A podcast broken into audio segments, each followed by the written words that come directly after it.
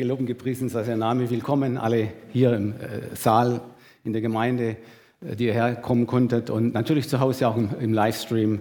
Herzlich willkommen zu einer weiteren unmöglichen Predigt. Ja. Äh, sorry, ähm, dass ich euch das jetzt zumute.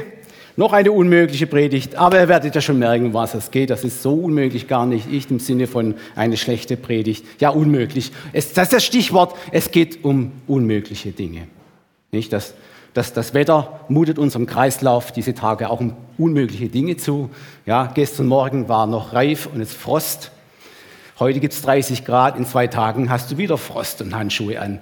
Und da müssen wir natürlich uns ein bisschen wappnen. Ja? Aber es geht mir um andere unmögliche Dinge. Ja?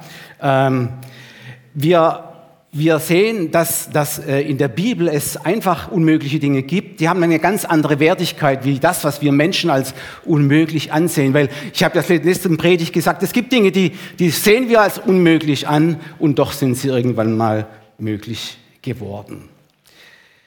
Dieses, dieses Unmöglich in dieser Predigt, das steht also im Zusammenhang immer mit Gottes Wesen, mit seinem Charakter, mit seinem Wort und den darin verankerten geistlichen Gesetzesmäßigkeiten. Und ihr Lieben, diese geistlichen Gesetzesmäßigkeiten, die haben für immer Bestand. Das ist mir ganz wichtig. Und wir können uns immer 100 Prozent darauf verlassen, dass sie sich niemals verändern werden. Das ist ganz wichtig. Zehn davon habe ich in der letzten Predigt erwähnt. Zehn unmögliche Dinge in der Bibel. Es war mir aber naja, es war mir unmöglich, alle zu behandeln. Äh, aber immerhin, ich habe zwei geschafft. Nicht? Äh, noch ganz kurz, ganz kurz zurückschauen. Äh, letzten, äh, vor zwei Wochen oder drei Wochen. Ersten Punkt habe ich behandelt. Bei Gott ist kein Ding unmöglich. Zweitens, es ist unmöglich, dass Gott lügt. Einfach letzte Predigt anschauen. Und jetzt steige ich ein in die heutige Predigt mit Lukas 18, Vers 27. Er, also Jesus, aber sprach, was bei den Menschen unmöglich ist, ist bei Gott möglich. Wenn wir den Hintergrund betrachten, da kam ja dieser reiche Jüngling und wollte Jesus nachfolgen und er war bereit, aber das, sein Problem war ja sein Reichtum. Und äh, nach einem Gespräch mit Jesus ging er traurig davon, denn es steht geschrieben, er hatte viele Güter und es war ihm wohl wichtiger. Dann hat Jesus etwas gesagt, ein Statement abgegeben, das klingt so nach, das klingt so ein bisschen, kein Reicher kann sich zu Jesus bekehren. Ja. Er hat gesagt, eher geht ein Kamel durch ein Nadelöhr, als dass sich ein Reicher bekehre. Ja. Und da waren die Jünger entsetzt, nicht? Ja, was, Meister? Wenn es so steht mit den Menschen, gerade mit den Reichen, wer kann denn dann noch errettet werden? Ja, diese Frage war schon berechtigt. Und dann kam Antwort Jesu, was bei den Menschen unmöglich ist, ist bei Gott möglich.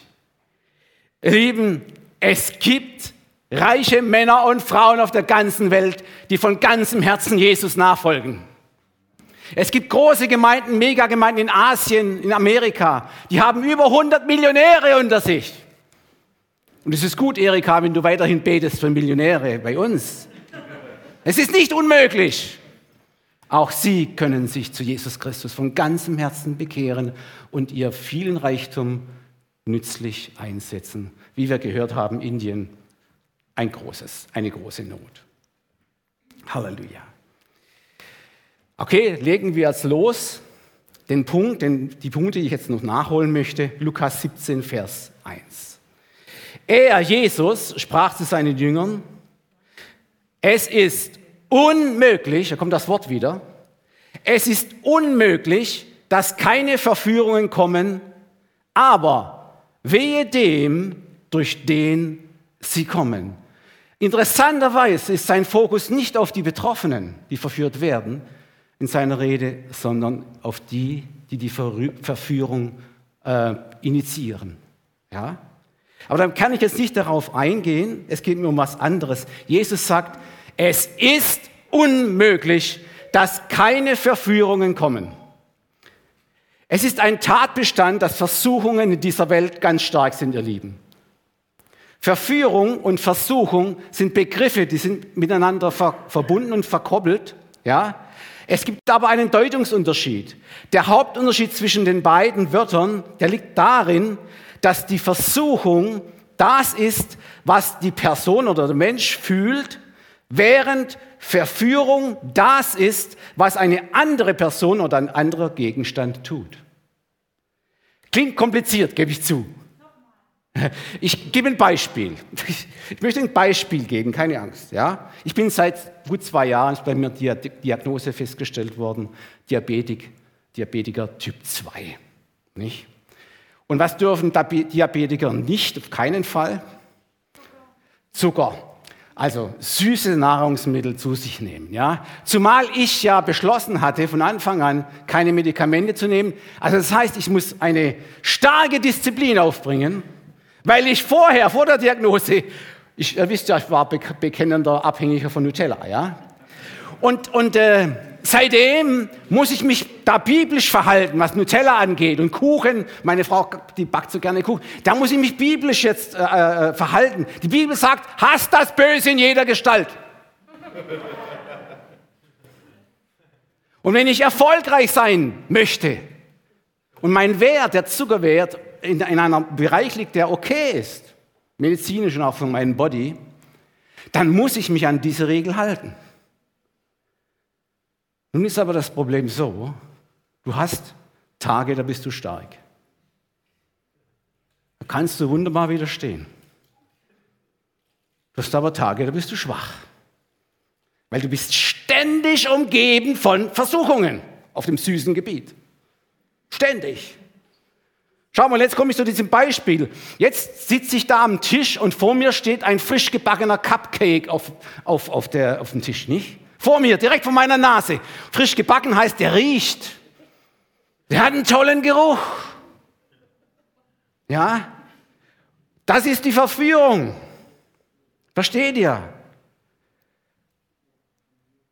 Und in dem Moment, wo ich da zugreife, bin ich der Versuchung erlegen. Wisst ihr, am Anfang dachte ich, ich schaffe das. Ich kann Verführung und Versuchung widerstehen. Doch, ihr Lieben, meine Erfahrung ist wirklich, ich habe starke Momente, starke Tage, ich habe auch schwache Momente und schwache Tage. Und wenn ich schwache, mehrere schwache Tage habe, dann, zieht, dann kommt das irgendwann mal raus. Ja? Da kommt eine, ich mache ich mach praktisch auch, so ist wie im Geistlichen, ich mache eine Saat und da kommt eine Ernte auf mich zu. Das heißt, beim nächsten vierteljährlichen Test ist mein Wert wieder weiter oben. Saat und Ernte stimmt halt auch da. Ja, leider. Es ist so. Ja. Versteht ihr, so ähnlich ist es auch im geistlichen Bereich mit Gott und uns Christen, uns Gläubigen. Versuchungen sind in dieser Welt an der Tagesordnung. Versuchungen und Verführung gekoppelt treffen uns jeden Tag. Sie kommen jeden Tag auf uns zu. Warum? Die Bibel sagt auch klar, warum. Wir leben in einer gefallenen Welt. Es fällt uns schwer, immer Gott wohlgefällig zu leben, zu handeln, zu reden. Schaut mal, als Beweis. Wer eine Bibel hat, der schaut mal die ersten zwei Seiten an. Paradies, Harmonie, keine Verführung, keine Versuchung. Dann kommt der Sündenfall und dann geht's schon los. Ja? Muss Gott zu diesem Kain sagen, Borsche, pass auf, die Sünde lauert vor deiner Tür. Dann sagt er aber noch etwas, du aber herrsche über sie. Und dann die letzten zwei Seiten, die letzten zwei Kapitel, also die ersten zwei Kapitel des Buches, die letzten zwei Kapitel des Buches Offenbarung. Da ist auch wieder paradieser Zustand, weil es ist Gottes neue Welt. Und vor den vorletzten Kapitel steht ganz klar drin, und der Teufel wurde hinabgestoßen in den Abgrund. Das ist die größte Hinrichtung eines Verbrechers, die die Welt jemals gesehen hat. Amen. Und dann, ihr Lieben, und dann erst sind Versuchung und Verführung vorbei. Und deshalb müssen wir Christen wie ein Diabetiker auf der Hut sein. Ja. Auf der Hut sein. Versuchung und Verführung. Jesus hat gesagt, es ist unmöglich, dass sie nicht kommen, dass sie nicht da sind. Was gibt uns Gott in die Hand, um Versuchung, Verführung nicht zu erliegen. Er gibt uns einen Ratschlag in die Hand, in unser Herz. Und dieser Ratschlag, er steht in 1. Petrus 5, Vers 8. Seid nüchtern. Nüchtern heißt, Freunde, mach nicht hier den großen Überwinder, ich schaffe das. Das habe ich als Diabetiker auch am Anfang gedacht. Ach, ich schaffe das. Ich pack das. Das ist ein bisschen Hochmut, versteht ihr? Passt, passt mir bitte auf mit solchen äh, Aussagen. Ja? Seid nüchtern, ist der Ratschlag. Ja, und dann Wachsamkeit kommt dazu. Und wacht, denn Jetzt kommt, warum es so ist. Der Widersacher, der Teufel, geht umher wie ein brüllender Löwe und sucht, wen er verschlingen kann. Glaubst du, er macht einen, Ausweg, einen Umweg um Christen? Nein. Nein. Wir müssen immer nüchtern sein, immer wachsam sein. Überall stehen Cupcakes herum, versteht ihr? Und mit unseren Sinnen, mit unseren fünf Sinnen, müssen wir aufpassen, was wir reinlassen in unser Herz, reinlassen in unseren Body. Jesus sagt das Auge zum Beispiel, eine ganz üble Geschichte, ja. Wo schaust du hin? Was guckst du an? Versteht ihr? Und das Angebot ist so groß und mit ein paar Klicks im Computer bist du auf Seiten, da bist du auf einmal auf Seiten, wo nichts Gott Wohlgefälliges drin ist an Inhalten. Ein paar, es wird uns so leicht gemacht, versteht ihr? In Deutschland erscheinen jedes Jahr 40.000 neue Bücher, von den Zeitschriften mal ganz zu schweigen. Da steht, in seltensten Fällen sind das christliche Bücher oder sind christliche Inhalte darin. Im Gegenteil. Über die Medien, über Fernsehen und so weiter, Internet und also all das, versteht ihr? Da müssen wir unser Fenster schließen, die fünf Sinne, nicht als Diabetiker muss meine Geruchssinne ein bisschen schulen, ja? Was kann, was kann da alles geschehen über die Gerüche? Wer schon mal gefastet hat, nach ein paar Tagen, du gehst durch die Straßen, du, auf, auf Schritt und Tritt begegnen dir Kochgerüche. Wenn da jemand ein Fenster offen hat, kocht gerade, nicht? Und dann, und dann fängt das mit dir was an, ja? Und das ist nicht einfach. Deshalb sagt die Bibel, wachsam sein, nüchtern sein, aufpassen, Disziplin haben, Nein sagen zu diesen Angeboten, den antigöttlichen Angeboten dieser Welt und Ja sagen zu seinem Wort und zu seinen Verheißungen. Halleluja. Ich muss weitermachen. Da könnte man ja über jedes einzelne äh, Teil könnte man eine Predigt machen. Ich kann nur das Wichtigste bringen, sonst reicht mir die Zeit nicht. Jetzt kommt, das war die dritte Unmöglichkeit. Jetzt kommt die vierte Unmöglichkeit. Die lesen wir in Apostelgeschichte 4, Vers 20 aus Hoffnung für alle diesmal. Und da steht geschrieben, wir können unmöglich verschweigen, was wir gesehen und gehört haben. Uh! Die Jünger haben von dem Sanhedrin, also von dem, dem jüdischen Gericht, ein Redeverbot bekommen, nichts mehr von Jesus zu erzählen in der Öffentlichkeit. Frage an uns, wie würden wir in so einer Situation reagieren? Machen wir einfach eine Frage an euch. Wisst ihr, noch dürfen wir Christen ja hier in Deutschland noch frei verkündigen, das Reich Gottes und von Jesus Christus. Obwohl bestimmte Dinge, gerade was die Moral angeht, darfst du heute in Deutschland auch nicht mehr sagen, öffentlich. Ja, genau. Ja, das heißt, ihr Lieben, die Einschläge kommen näher. Irgendwann mal kann es auch sein, dass wir Jesus Christus nicht mehr als der einzige Weg, Wahrheit und Leben verkündigen dürfen, weil das schließt ja andere Religionen aus und das ist schlicht und weg menschenunfreundlich. Ja? Das ist fundamentalistisch. Ja, das darfst du nicht sagen. Da stehst du ja andere vor den Kopf, ja, weil die ja auch fleißig ihrer Religion nachgehen. Kann alles noch kommen. Und dann entscheidet sich bei uns Christen etwas ganz Wichtiges. Werden wir dann trotzdem, wenn Druck kommt, dabei bleiben und Jesus trotzdem verkündigen in unseren Familien, aber auch draußen auf den Straßen, auf den Gassen? Auch so eine Frage. Versteht ihr, diese Geschichte damals, Apostelgeschichte, ist schon ein paar Jährchen her. Wir leben in anderen Kulturen, wir leben in anderen Zeiten, andere politische Verhältnisse und soziale Verhältnisse. Aber ich möchte euch eines sagen. Gott hat sich nicht verändert. Erstens. Das Evangelium hat sich nicht verändert. Amen. Der Auftrag Jesu, das Evangelium aller Kreatur zu predigen, hat sich nicht verändert. Viele Menschen um uns herum sind verloren, sind erlösungsbedürftig, weil sie keine Beziehung zu Gott haben. Auch in einem christlichen Land ist das so inzwischen so. Wir brauchen gar nicht so weit gehen, ihr Lieben. Äh, wir brauchen nicht weit reisen. Wir brauchen nicht nach Afrika, Indien zu gehen oder sonst zu den Eskimos, um das Evangelium zu predigen. Dein Predigtgebiet fängt schon nach deiner Haustür an. Oder sogar schon innerhalb, im Haus. Genau. Mein tägliches Gebet ist, Herr, ich und mein Haus wollen dir dienen. Halleluja. Und dann rufe ich den Generationssegen, nicht? Renuga Glöckner hat darüber gesprochen, den Generationssegen aus über meine ganze Familie bis ins kleinste Glied. Warum? Ich und mein Haus wollen Jesus dienen. Halleluja. Lieben, der Missionsauftrag ist kein, kannst du machen oder auch nicht, es ist ein Befehl. Das müssen wir dran denken. Da gibt es auch gar keine Ausreden, kein Spielraum dafür.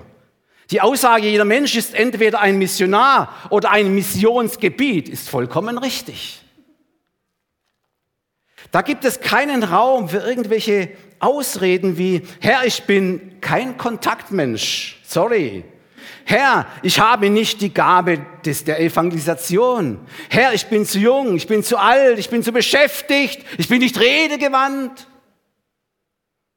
Ihr Lieben, natürlich, natürlich, nicht jeder Mensch hat diesen totalen Ruf zur Evangelisation oder als Missionar in andere Länder zu gehen. Hat nicht jeder, natürlich nicht. Aber das, das Neue Testament sagt klipp und klar, wir haben einen allgemeinen Auftrag zum Beispiel, wir dürfen alle Zeugen Jesus sein, stimmt's? Wir dürfen alle Salz und Licht sein, stimmt's?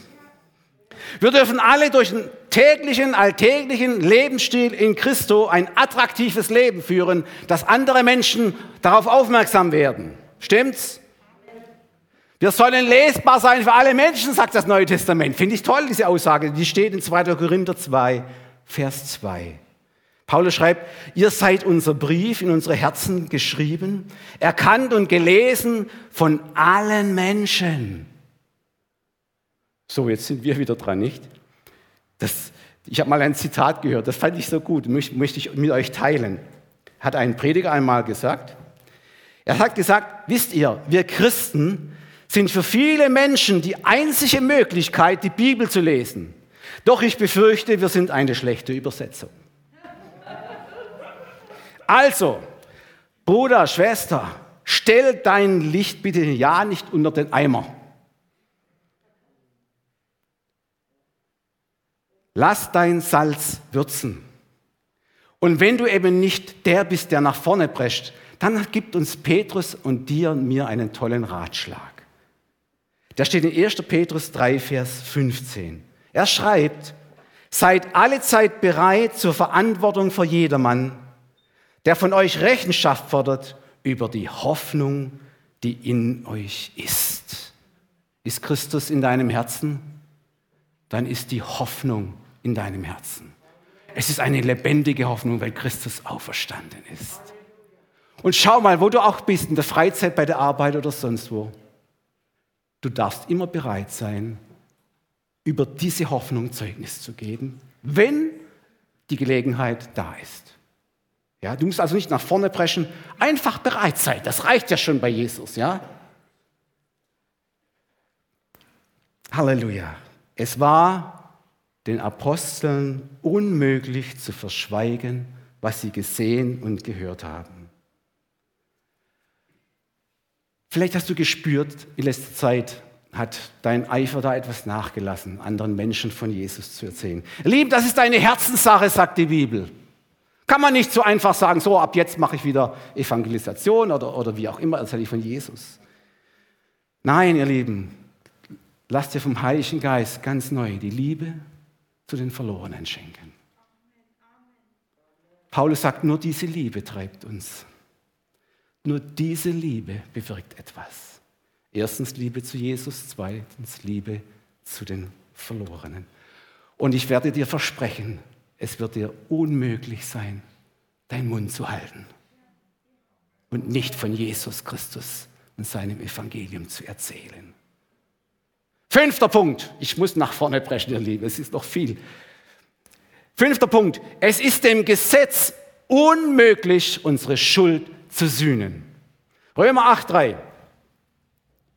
Denn was dem Gesetz unmöglich war, weil es durch das Fleisch geschwächt war, das tat Gott. Er sandte seinen Sohn in der Gestalt des sündigen Fleisches und um der Sünde willen und verdammte die Sünde im Fleisch. Ihr Lieben, das Gesetz Gottes kam von Gott selbst. Schaut euch mal einfach mal so in nächster Zeit mal die zehn Gebote an. Das ist das Gesetz. Ja, schaut sie euch mal an, was da alles so drin steht. Ich behaupte mal eines. Ich denke mir, ihr seid mit mir einig. Würden alle zehn Gebote von allen Menschen dieser Erde erfüllt werden, würden sich alle Menschen danach halten. Wir bräuchten keine Polizei mehr, keine Gefängnisse mehr, keine Waffen mehr. Nein. Polizei, wie gesagt, arbeitslos. Keine Gerichte bräuchten wir mehr. Wären alle arbeitslos. Sie können andere nützliche Dinge machen. Schaut sie euch mal an, da steckt alles drin, um Menschen auf Erden ein glückliches Leben zu geben. Versteht ihr? Jetzt gibt es aber auch ein Problem. Das Gesetz kam von Gott. Es ist geistlich. Dieser Ausdruck, ja, er ist von Gottes Geist gegeben. Wir aber, sagt Paulus, sind eigentlich von unserer Natur aus nicht geistlich. Wir sind fleischlich. Ja, wir sind fleischlich.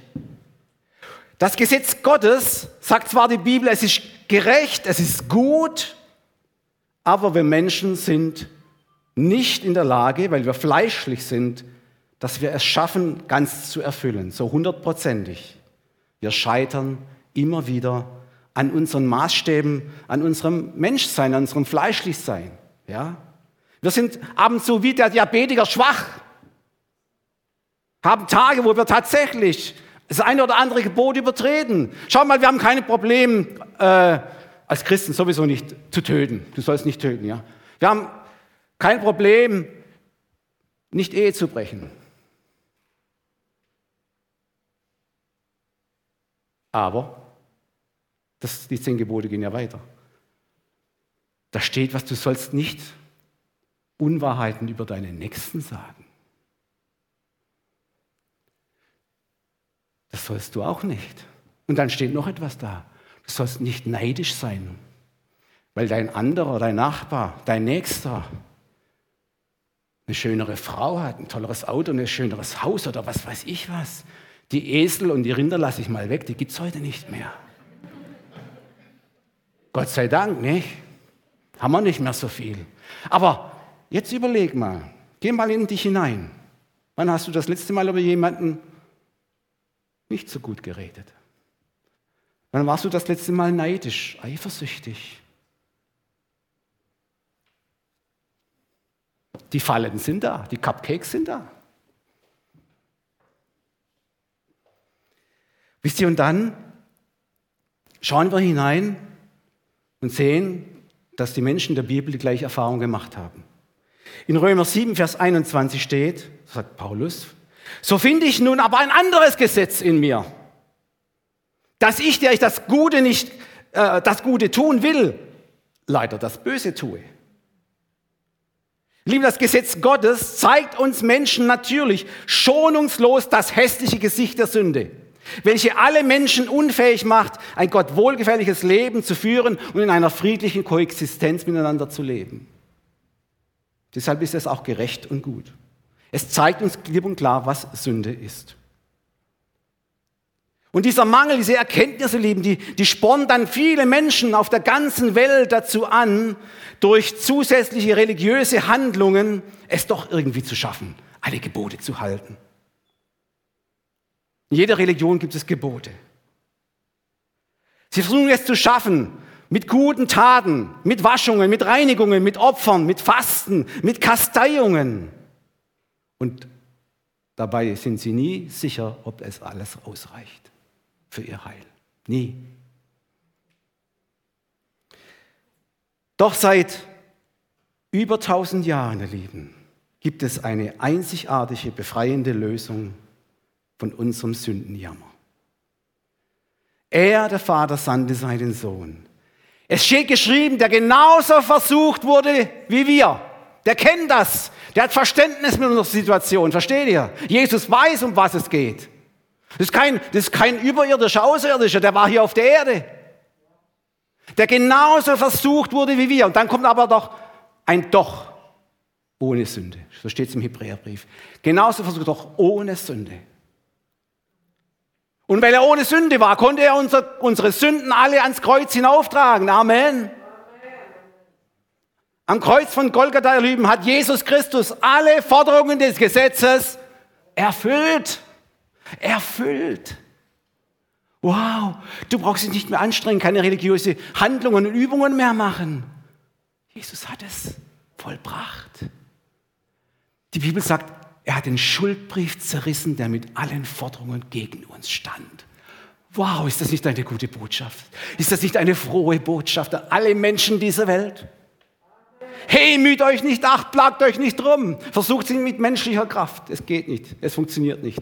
Es ist unmöglich, durch das Gesetz vollkommen zu werden.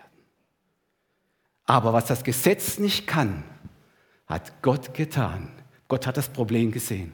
Er sandte seinen Sohn vor 2000 Jahren und hat die Sünde am Kreuz verdammt. Und wer das im Glauben annimmt, da komme ich nachher noch dazu, der empfängt den Heiligen Geist, wird wiedergeboren aus, aus Wasser und Geist. Und dann kommt Römer 8, so gibt es nun keine Verdammnis für die, die in Christus Jesus sind. Wow. Nein, es gibt es nicht mehr. Das Leben im Geist ist ein Leben in Kraft. Da hast du nicht schwache Tage, schwache Wochen, schwache Monate oder was weiß ich was mit diesen Cupcakes, ja. Da kannst du stark sein durch den Heiligen Geist und ein siegreiches Leben führen. Halleluja. Halleluja. Wow. Geht es dir auch manchmal so wie Paulus, wenn du versucht wirst, wenn du verführt wirst, wenn du versuchst, ein Gutmensch zu sein mit deinen eigenen Kräften.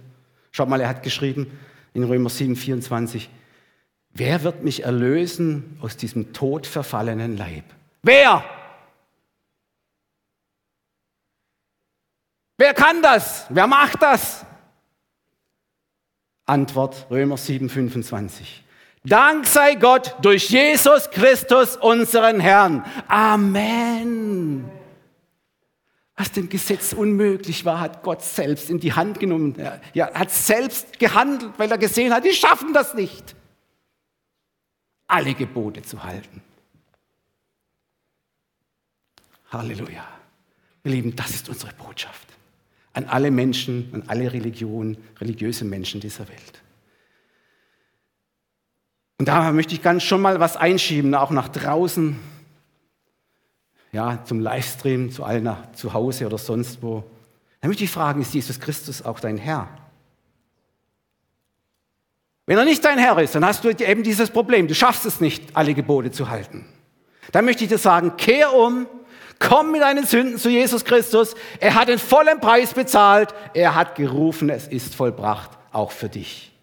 Niemand kann sich seine Erlösung, Errettung selbst verdienen, ihr Lieben. Denn in Epheser 2, 8 und 9 steht klipp und klar, aus Gnade seid ihr selig geworden durch den Glauben. Und das nicht aus euch, Gottes Gabe ist es.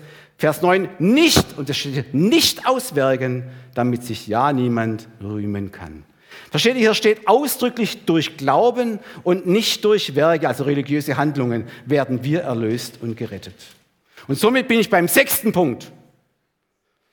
Der heißt, es ist unmöglich, ohne Glauben zu Gott zu kommen. Lesen wir Hebräer 11, Vers 6. Hier steht, aber ohne Glauben ist es unmöglich, Gott zu gefallen. Warum? Warum?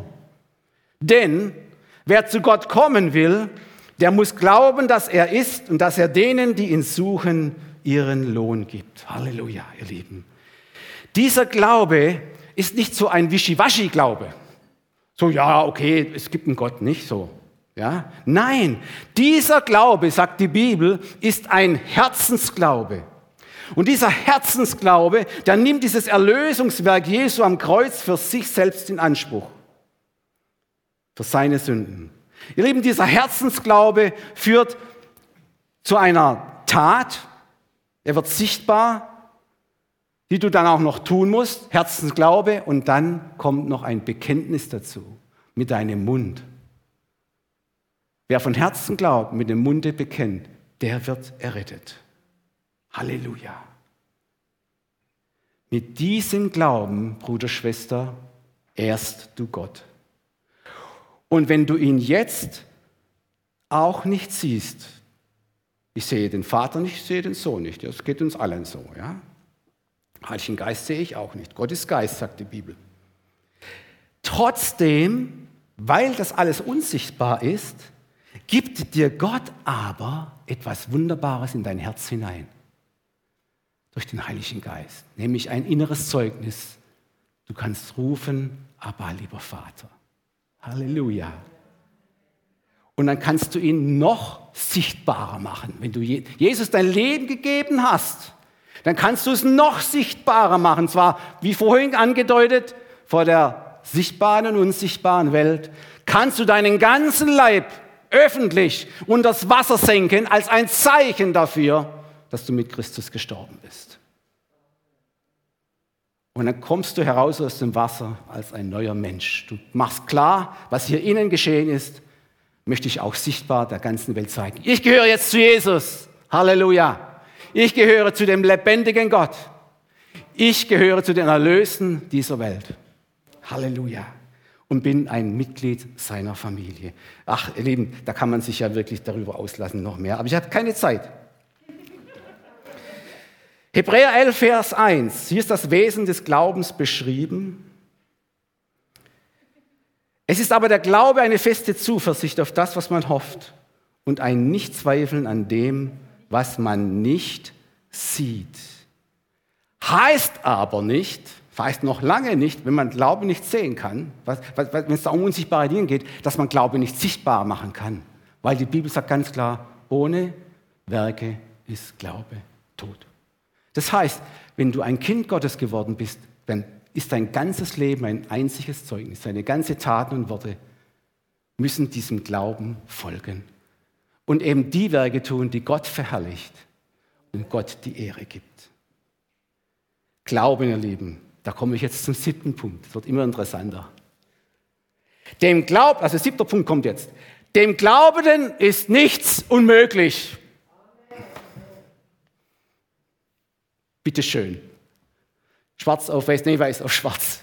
Hallo. Dem Glaubenden ist nichts unmöglich. Kommt noch, ich hoffe, das kommt noch, ja? Wow, was für eine wunderbare Aussage. Ihr, zu dieser Sache hat Jesus auch ein klares Statement hinterlassen und da mit einer gewaltigen Verheißung verbunden. Die lesen wir jetzt in Markus 9, Vers 29. Jesus aber sprach zu ihm, du sagst, wenn du kannst, alle Dinge sind möglich dem, der da glaubt. Kurzer Hintergrund, das war die Geschichte, ja, als Jesus da äh, von einer gewissen Zeit mit seinen Elitejüngern da oben auf dem Berg war, da kamen sie herunter und dann war da ein Problem äh, am Fuße des Berges. Ein, ein, ein, Kind von einem bösen Geist, besessen, lebensbedrohlicher Zustand.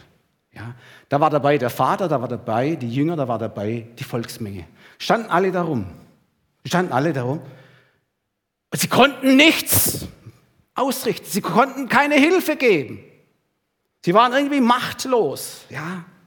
Es, und warum das so war, ihr Lieben, warum der Vater nicht, konnte nicht helfen konnte, der Jünger nicht, die Umkehrenden nicht, hat Jesus ganz klar gesagt, warum das so ist.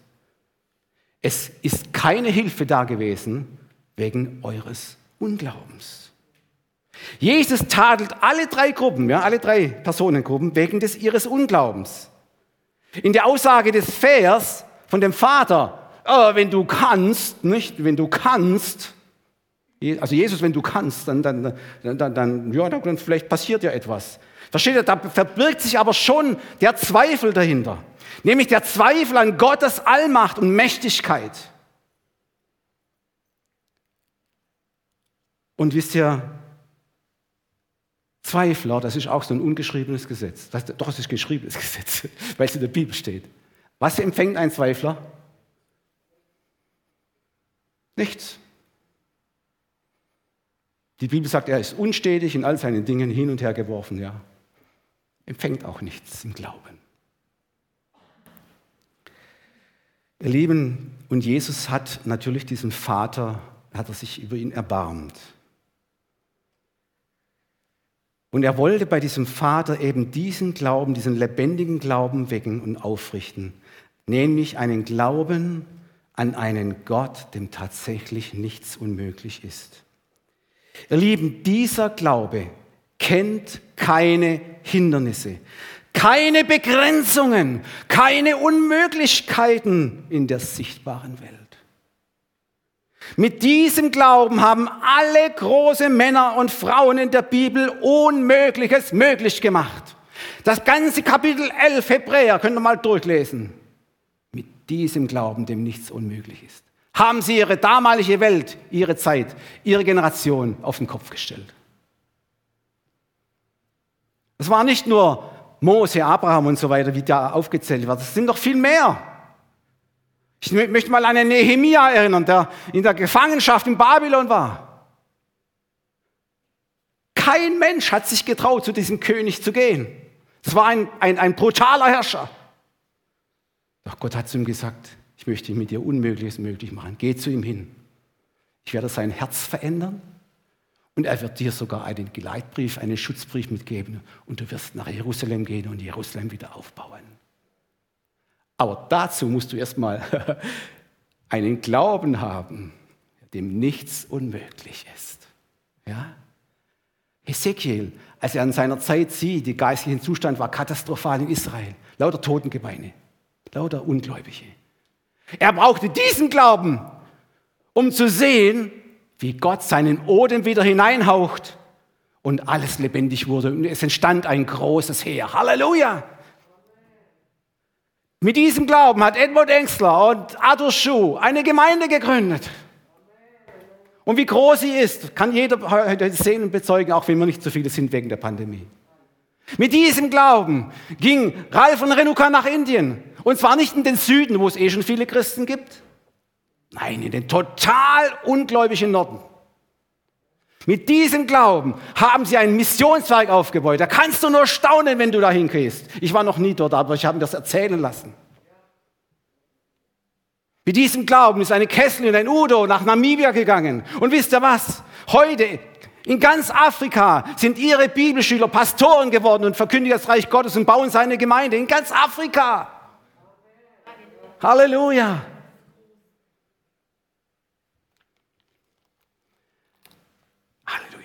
Manchmal sagt Jesus, reicht sogar ein Senfkornglaube. Hm. also, wer von euch ist Gärtner? Hat jemand schon mal ein Senfkorn in der Hand gehabt? Ah, das ist, wenn ich das jetzt hätte hier in der Hand, würdet ihr nicht sehen. Das ist so winzig, nicht? Aber ich habe letztes Jahr beim Sehen ein Samenkorn verloren, das ist vom Nachbarbeet gefallen und ist da als einziges gewachsen. Und obwohl es schon sehr spät war, der Winter war fast da, ihr Lieben, ich habe gestaunt. Das Ding wurde höher als ich. Höher. Diese Pflanze wurde höher als ich. So ein kleines Körnchen da, nicht? Was für eine Power steckt da drin? Manchmal reicht sogar ein Senfkorn Glauben. Halleluja. Halleluja. Guck, wir müssen weitermachen. Achter Punkt.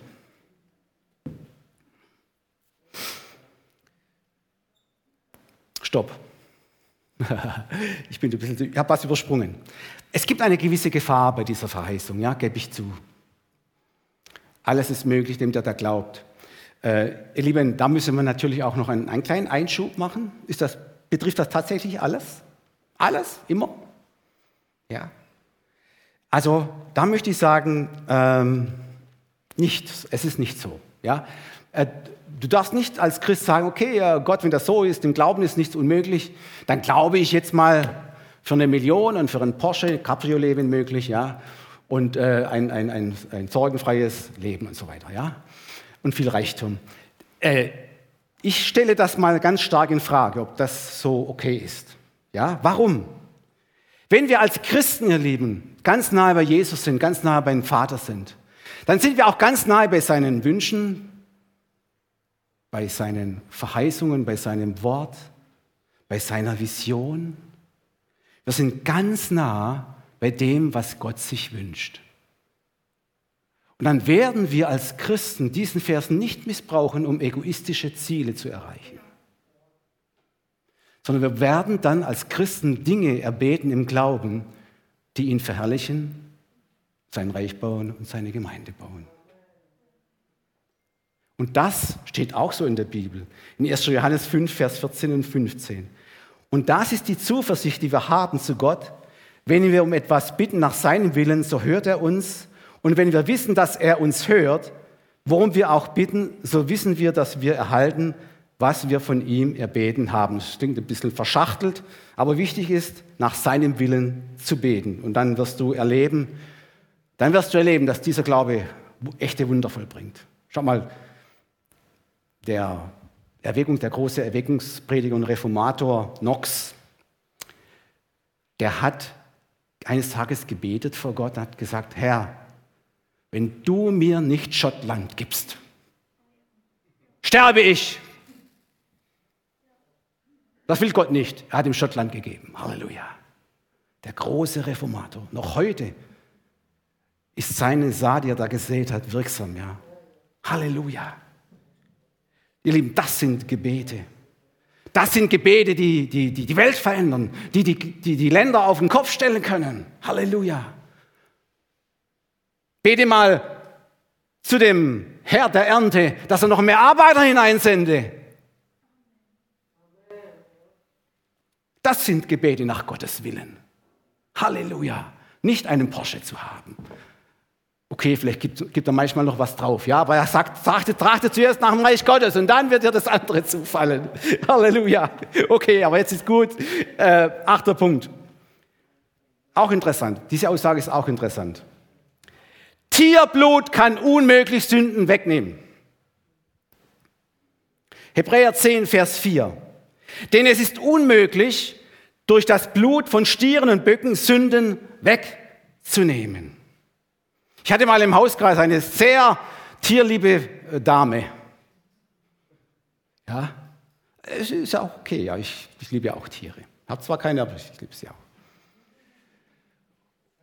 Und dann hat sie da eine alttestamentliche Bibelstelle aufgeschlagen, wo da Tausende von Stieren und Tausende von, von, von Schafen und so weiter geopfert wurden. Und gesagt, wie, dann hat sie mich gefragt, wie kann ein Gott sowas denn? Also, wie kann ein Gott das verlangen? Die können doch nichts dafür, die Tiere. Ja, die können doch da gar nichts dafür. Wisst ihr, es ist so, ich habe natürlich die Bibel schon darüber studiert, habe mir Gedanken darüber gemacht. Der ganze Hebräerbrief äh, ist da voll mit drin. Man kann es so sagen, ihr Lieben, der alttestamentliche Gottesdienst im alten Israel mit diesem Opferblut von Stieren und Böcken, der war nur vorübergehend und er war unvollkommen. Er hat die Priester und die Gläubigen daran erinnert, dass sie vor dem heiligen Gott schuldig waren. Und das geopferte Tierblut konnte die Sünde nur bedecken, aber nicht endgültig wegnehmen. Das ist das ganz Entscheidende. Das heißt, es musste immer wieder geopfert werden. Das ist die Tragödie dran auch, nicht? Weil die Menschen eben schuldig sind und Gott ist heilig. Halleluja, ihr Lieben. Aber ihr Lieben, jetzt kommt's wieder, diese gute Nachricht. Vor über 2000 Jahren ist am Kreuz von Golgatha zum letzten Mal Blut geflossen als Opfer. Zum allerletzten Mal. Es ist kein Tierblut mehr nötig, sagt die Bibel. Halleluja. Es war Jesus Christus, göttliches Blut, für dich und für mich, für meine Schuld und deine Schuld. Ein für alle Mal. Und nachdem Jesus Christus sein Blut am Kreuz von Golgotha vergossen hatte für unsere Schuld und Sünde, da stand er am dritten Tage auf. Und damit bestätigt Gott, dass dieses, dieses Schuldopfer auch bestätigt von, von Gott dem Vater. Durch die Auferstehung, sagt die Bibel.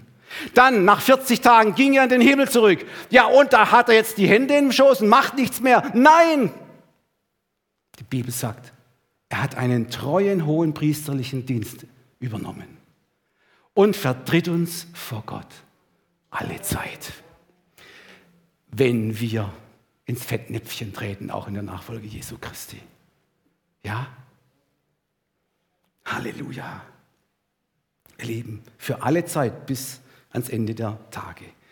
Und diese herrliche Tatsache verspricht uns Gott, der Vater, der ja, wie gesagt, in der letzten Predigt gesagt hat, der unmöglich lügen kann, für alle Generationen dieser, dieser und Zeit in dieser Welt. Hebräer 7, Vers 24. Jetzt wieder Hoffnung für alle. Und weil Jesus Christus ewig lebt und für uns bei Gott eintritt, wird er auch alle endgültig retten, die durch ihn zu Gott kommen. Halleluja. Lieben, wie soll ich das vergleichen? Schaut mal, auch in der Nachfolge Jesu läuft nicht immer alles rund. Wie beim Diabetiker, da hast du nicht immer nur starke Momente.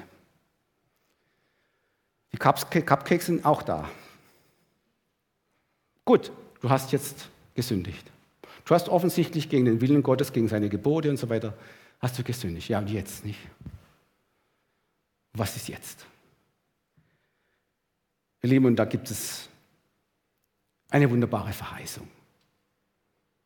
Schaut mal, schon Petrus hat gesagt bei der Fußwaschung, Herr, nicht nur die Füße, auch den ganzen Leib. Und dann hat Jesus gesagt, wer einmal gebadet hat, braucht nur noch die Füße zu waschen. Das ist ein deutlicher Hinweis auf das in der Nachfolge Jesu auch Dinge geschehen können, die nicht in Ordnung sind.